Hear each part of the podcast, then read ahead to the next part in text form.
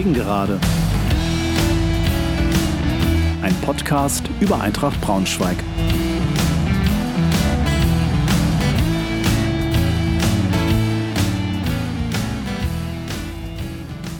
Hallo und herzlich willkommen zur 25. Folge der Gegengerade. Freue mich sehr, dass ihr wieder dabei seid.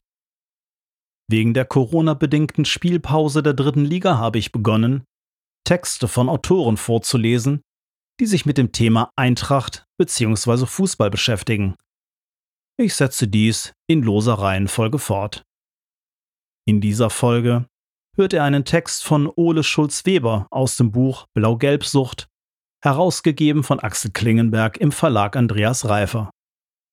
Wenn ihr dieses Buch noch nicht haben solltet, findet ihr einen Link zum Online-Shop des Verlags sowohl in den Infos zu dieser Folge als auch auf der entsprechenden Seite zu dieser 25. Folge auf www.gegengerade-podcast.de. Alle Infos zum Herausgeber findet ihr unter www.axel-klingenberg.de. Etwas reiferen Semestern wie mir ist Ole natürlich noch bestens bekannt als Keyboarder der Braunschweiger Band Big House. Big House haben im Jahr 1991 beim Weltfinale des Musikwettbewerbs Yamaha Band Explosion in der berühmten Budokan Hall in Tokio mit ihrem Song Travel den zweiten Platz eingefahren. Legendär natürlich auch ihr Auftritt beim Kennel Open Air im gleichen Jahr, zusammen mit Fury in the Slaughterhouse und Meatloaf. Später benannten sie sich in Starfish um und brachten das Album Songs from the Seaside raus.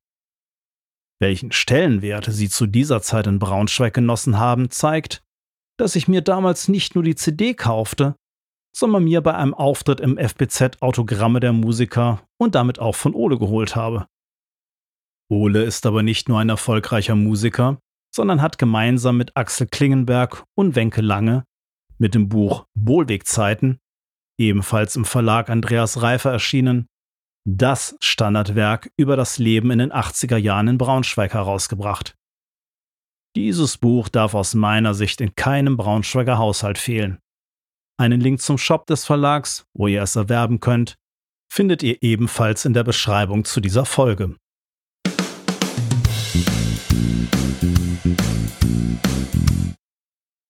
Dein Gegner ist keine Gefahr von Ole Schulz-Weber aus dem Buch Blau-Gelb-Sucht ein Eintracht Braunschweig Fanbuch, herausgegeben von Axel Klingenberg im Verlag Andreas Reifer. Man kann auch mit Ende 30 noch zum Eintracht-Fan werden. Ein ganz besonderer Song und mein fußballverrückter Sohn haben das Wunder vollbracht. Wegbegleiter früherer Zeiten können es immer noch nicht fassen, dass ich zum Dauerkartenbesitzer mutiert bin. Mir wurde von seit Geburt Eintracht-Fan-Angebern auch schon vorgeworfen, dass ich ein Erfolgsfan sei, aber das lasse ich an mir abprallen. Ich selbst fühle mich mittlerweile durch und durch BTS-faulerisch. Und nur das zählt. Der besondere Song heißt übrigens Löwenstark. Die zugehörige Entstehungsgeschichte wird hier erzählt. Es ist die Geschichte einer Fußballhymne, die zwar in zwei Versionen auf zwei offiziellen Eintracht-CDs zu hören ist, aber die nie die ultimative Hymne wurde, zu der sie bestimmt war. Zumindest aus Sicht der beteiligten Musiker und Texter. Erste Halbzeit 1997 verwirklichte ich meinen großen Traum und richtete mir ein professionelles Home-Recording-Tonstudio ein. Eines meiner ersten großen Musikproduktionsvorhaben war, sich mit einer Fußballhymne in Braunschweig, meiner geliebten Heimatstadt, unsterblich zu machen. Damals interessierte mich Fußball zwar nur am Rande, aber mit Unterstützung meines Eintracht-Über-Fanfreundes Lars Dobertin, der die Idee schon vor langer Zeit an mich herangetragen hatte, würde ich ein überzeugendes Ergebnis abliefern können. Da war ich mir sicher. Lars kennt sich sehr gut in der Historie und in der Fanszene von Eintracht Braunschweig aus. Und er traute mir solch ein Projekt zu, das natürlich nur mit Herzblut echt klingt. Das Demo entstand dann an einem Nachmittag im glorreichen Jahr 2000. Texten, komponieren, arrangieren und aufnehmen, ratzfatz. Lars hatte eine exakte Vision, beziehungsweise Audion. Obwohl er nicht Musiker ist, sang er sogar Melodien vor und versuchte die passende Komposition zu erklären. Wir waren ein grandioses Team, inspirierten uns gegenseitig. Keine Spur von Reißbrett. Für eine präsentationsreife Fassung musste aber ein Profi-Vokalist her. Zum Glück sagte unsere Traumbesetzung zu. Markus Schulze, bester Sänger Braunschweigs. Er brachte am Tag der Gesangsaufnahme gleich noch seine Gitarre mit und versah das recht programmiert klingende Liedchen mit der nötigen Portion Mensch. Das Ergebnis machte uns alle stolz. Wir sahen vor unserem geistigen Auge die Eintracht-Schal zum Refrain in die Höhe steigen. Die Südkurve sang unser Lied, auch wenn man mir erstmal erklären musste, was die Südkurve überhaupt ist. Wir hatten die Hymne bewusst getragen, also klassisch hymnisch arrangiert. Eine rockige Gröhlnummer kam für uns nicht in Frage. Jetzt mussten wir nur noch mit der frisch gebrannten CD zu einem Sponsor und uns einen angemessenen Betrag auszahlen lassen. Ja, ich gebe zu, an Geld dachten wir natürlich auch. Lars erstellte ein fein ausgearbeitetes Konzept und bastelte eine schicke Begleitmappe, in der die vermarktungstechnischen Möglichkeiten einer Fußballhymne artig aufgelistet wurden. Identifikation mit dem Verein, Gänsehautstimmung im Stadion, Sponsorenwerbung auf millionenfach verkaufter Maxi-CD, bla bla bla. Wir machten einen Termin in der Chefetage des damals größten Sponsors und liefen mit völlig übertriebenen Outfits auf. Schwarze Anzüge und Krawatten. In der Hand trug ich einen Ghetto-Blaster zum Vorspielen unseres Meisterwerkes. Ich kam mir gleichzeitig lächerlich und großartig vor. Erstaunlicherweise liefen wir offene Türen ein. Die Geschäftsführer waren von dem Song und dem geplanten Drumherum begeistert. Einer der beiden rief sofort euphorisch bei Eintracht an. 1 zu 0 für uns. Leider war das Eintracht-Management wenig begeistert und fühlte sich übergangen. Der Sponsormann wurde am Telefon ein wenig ungehalten und sprach von einem ausgeschlagenen Geschenk an den Verein. Mir wurde die Situation etwas unheimlich und ich merkte, dass wir in unserer Naivität und Unerfahrenheit einen Wirbel verursachten, der außer Kontrolle zu geraten schien. Eins zu eins. Treffer für den Gegner. Einige Tage und Telefonate später sprach man bei Eintracht plötzlich von einem Hymnenwettbewerb, bei dem wir unseren Song ja einreichen könnten. Davon wollten wir aber nichts wissen. Wir hatten ja nicht vor, einer von vielen zu sein. Wir verabredeten, die heilige CD zunächst in die Schublade zu legen. Als im Jahr 2002 die Aufstiegs-CD Eintracht Hits Forever zusammengestellt wurde, bekam ich von der beauftragten Agentur eine E-Mail. Hallo Ole, du hast doch auch so einen Eintracht-Song gemacht. Schick den mal rüber. Inzwischen hatten Lars und ich die Hoffnung verloren, die große Stadionnummer zu werden und gaben Löwenstark ohne finanzielle Forderungen frei. Unser Projekt nannten wir Nykstrom. Das war mein alter Künstlername und nun der Name meines Tonstudios. Natürlich waren wir happy, als der Sampler veröffentlicht wurde.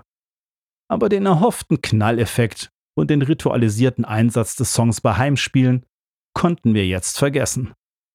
Schuss aufs Tor, Pfosten. 1 zu 1. Halbzeitpause. Zweite Halbzeit. Als sein Aufstieg unserer Eintracht 2010 so langsam realistisch schien, machte ich erneut einen Termin, um unsere völlig verkannte Hymne endlich zum richtigen Zeitpunkt ins Spiel zu bringen. Diesmal direkt bei Eintracht Braunschweig. Ein alter Bekannter, Kai, nannte mir die Ansprechpartner in der Pressestelle. Ich zog mir diesmal keinen Yogi Löw-Anzug an, und ging alleine zum Gespräch. Lars arbeitete mittlerweile bei der Sportbild und wollte seinen Beruf nicht in die Verhandlungswaagschale werfen. Die Auswirkungen konnten wir nicht einschätzen. Wieder saßen mir lächelnde Menschen gegenüber, die meine Vorschläge und Angebote ehrlich mochten. Ich sprach von einer sehr teuren, professionellen Neuaufnahme des Songs und der offiziellen Einführung als Aufstiegshymne bei der Aufstiegsfeier. Das kam zwar gut an, sollte aber mit der Zusammenstellung und Veröffentlichung eines neuen Samplers gekoppelt werden. Ich bot großspurig an, einer derartigen Aufgabe gewachsen zu sein. 2 zu 1 für uns. Dass es aber eine Heidenarbeit ist, einen Musiksampler zusammenzustellen, Rechte einholen, Künstler informieren und tausend Orgasachen mehr, wurde uns erst nach einigen Tagen klar. Egal, wir wollten es wuppen und holten einen Verlagsfuzzi aus Hamburg ins Boot. Ein detailliertes Angebot zur Neuproduktion von Löwenstark unter Supervision eines Aufstiegssamplers landete innerhalb kürzester Zeit bei Eintracht. Dumm war nur, dass wir das enge Beziehungsgeflecht in unserer Hometown vernachlässigt hatten. Schon wieder kam schlechte Laune auf. Natürlich gibt es Spitzenkräfte vor Ort, die den BTSV mit Songs und Samplern in der Vergangenheit immer glücklich gemacht hatten. Wir waren also erneut die Unruhestifter. Foulspiel, Elfmeter, 2 zu 2. Treffer für den Gegner. Einige Wochen und E-Mails später endete es, wie es enden musste. Der Song sollte wieder als einer von vielen auf den nächsten Sampler. Ein Gnadenbrot. Das Problem war nur, wir hatten gar keine Neuaufnahme. Die sollte ja mitfinanziert werden. Die alte Version durfte natürlich nicht noch einmal Verwendung finden.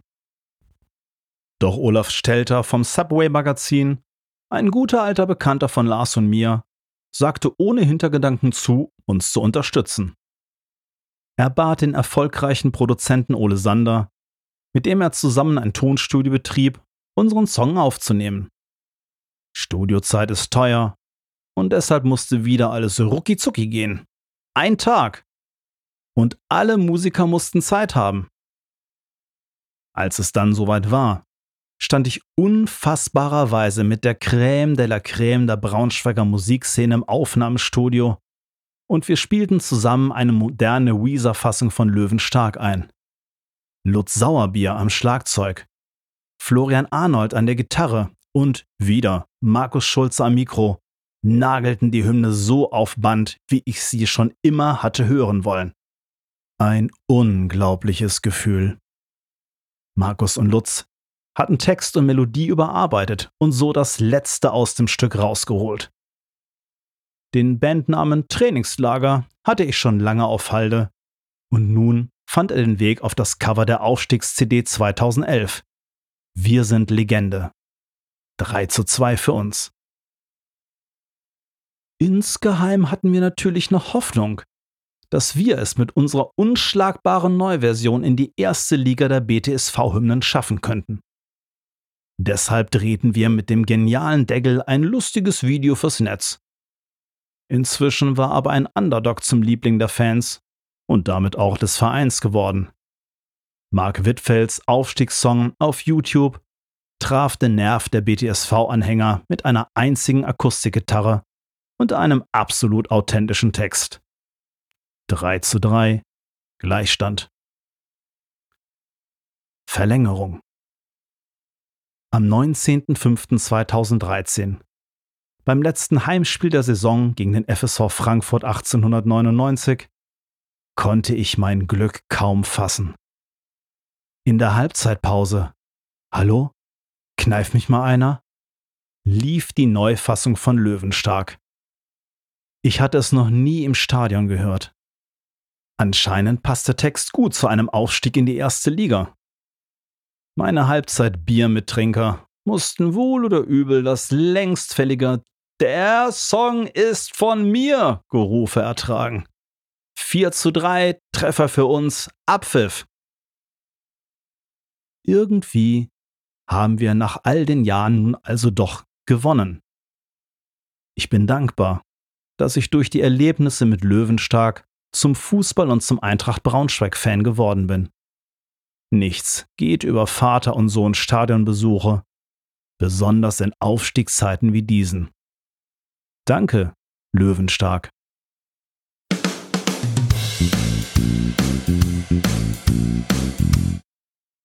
Soweit also, dein Gegner ist keine Gefahr, von Ole Schulz-Weber aus dem Buch Blau-Gelb-Sucht.